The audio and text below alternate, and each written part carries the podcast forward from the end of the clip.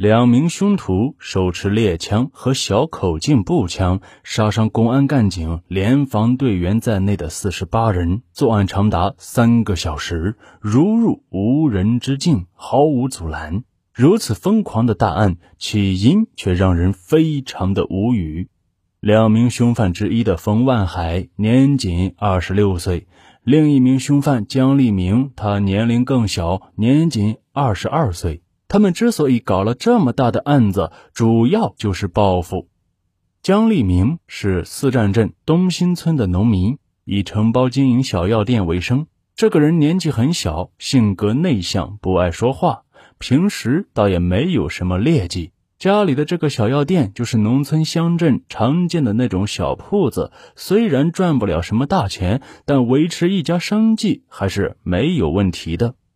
之所以闹成这样，根据知情人回忆，主要是镇里面的卫生院院长侯申清、副院长百惠臣想让自己的朋友承包这个小药店，不让江立明继续干。江立明自然不愿意，但毕竟权力在人家手中，他一个老百姓也没啥办法。在这期间，江立明从外地进了一批药品，不是从正规途径来的。当时的乡镇药店基本上都这么搞，一般来说都不会有什么事。没想到的是，有人暗中举报他，镇派出所所长周守芳就将这批药品全部查扣。这样一来，姜立明几乎全部家当砸了进去，也就等于破产了。他怀疑是卫生院院长侯申清、副院长百惠臣两人联合派出所所长周守芳来整他。因此，也对他们极端的仇恨。眼见断了生计，江立明发誓要报复。他多次对妻子表示自己要杀人报复。那冯万海则完全不同。这小子年纪稍大，是当地一个无业青年，但并不是什么流氓。一九九五年一月，冯万海和朋友曹学军、杨小民在镇上的帝王酒店喝酒。几个人酒喝多了，因为一点小事和邻桌同样醉酒的青年李玉芳厮打了起来。由于冯万海他们有三个人，李玉芳在打斗中吃了亏，被打伤，伤势还比较严重，属于重伤。李的家属随即报案，四站镇派出所所长周守芳出警，找到了这三个人。奇怪的是，按照一般司法程序，这种伤害致人重伤，明显属于触犯刑律。正常流程显然是应该将三人先刑事拘留，然后交法院进行刑事加民事起诉。但是周守芳却没有抓这三个人，只是让他们交钱。三个人一共拿出了九千块，但几天之后，周守芳告诉他们三个人，钱已经花完，必须每人再给七千。曹学军、杨小明家境较好，随后各自去派出所把七千元交齐。而冯万海家庭条件较差，全家仅靠开北京二幺二吉普拉客为生，所以他拿不出钱来。所长周守芳去找冯万海要钱，冯当时正在拉客，被拦下以后，只得同意回家取钱。冯万海驾驶出租车在前，警察驾驶警车跟在后面。谁知道刚到冯家，冯知道家里拿不出钱来，突然跳车逃跑。周守芳见冯家没钱，就将吉普车扣押，开回了派出所。同时，周派人多次抓捕冯万海，但是啊，都被他躲开了。当时冯家生活困难，全家靠这辆吉普车拉客为生，这样一扣，就等于断了冯家的生计。冯万海跳车逃跑后，也没有跑远，白天在村子里面躲藏，晚上才敢回家睡觉。期间，冯安海多次看到一同打人的两个朋友在村子里大摇大摆的活动，心里很是不平衡。他认为是三人一起动的手，现在这两人没事，反而盯着他一个人抓，明显是让他归案去顶罪。冯万海认定肯定是周守芳收了那两人的贿赂，自己拿不出钱来，所以把罪责都推在他身上，所以对周和两个同案犯也是恨之入骨。因为吉普车被扣，全家没法生活。八个月后，实在活不下去的冯万海的哥哥冯万江找到了周守芳，说车是家里的，不是冯万海一个人的，希望拿回去。周表示可以，但是需要交一千两百元的停车费。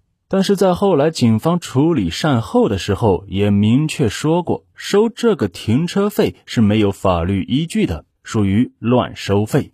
至于长期扣着这辆吉普车，也没有道理，因为车并不是冯万海本人的财产。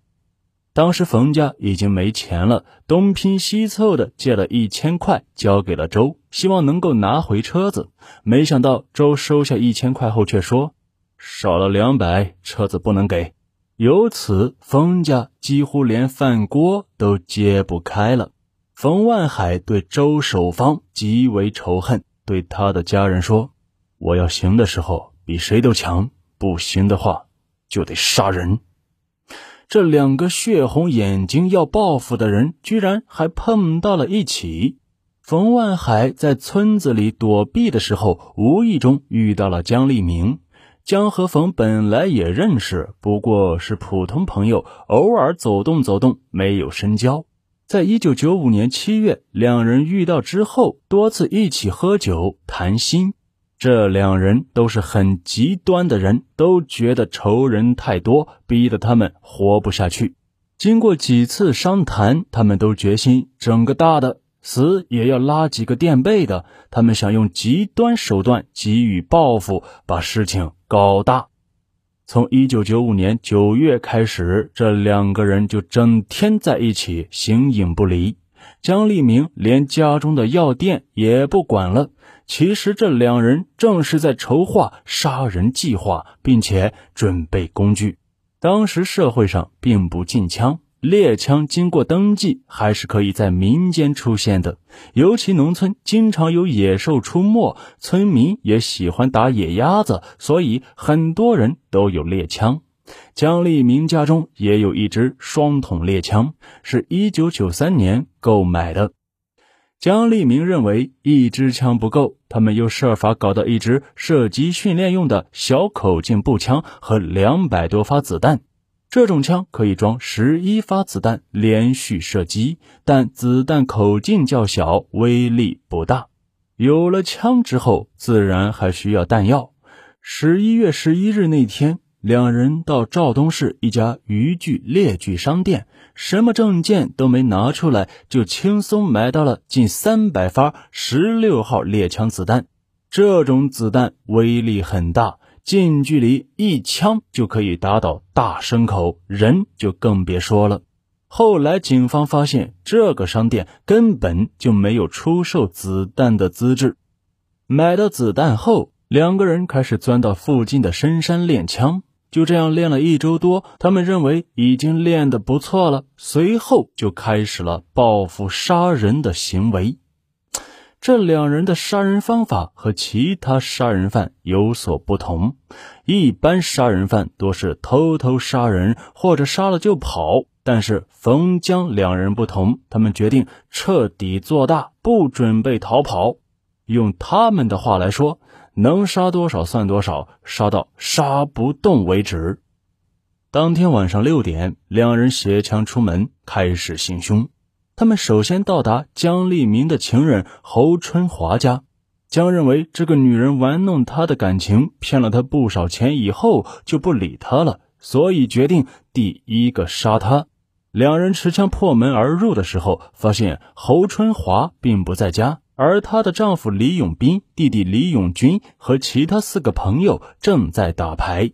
六个人见冯江两人拿着枪冲进来，都吓呆了。江二话不说，首先开枪将李永斌和他弟弟李永军打倒，余下的四个人吓得都跌倒在地上。冯万海问：“这几个人怎么办？”江说：“都杀了，不杀他们，他们出门就会报警，警察马上就会来。”我们还有十几个人要杀呢。冯点头，拿小口径步枪对准其余的四人，连开十一枪，将他们全部打死。这还不够，他们还有更为疯狂的举动。我们下集接着说。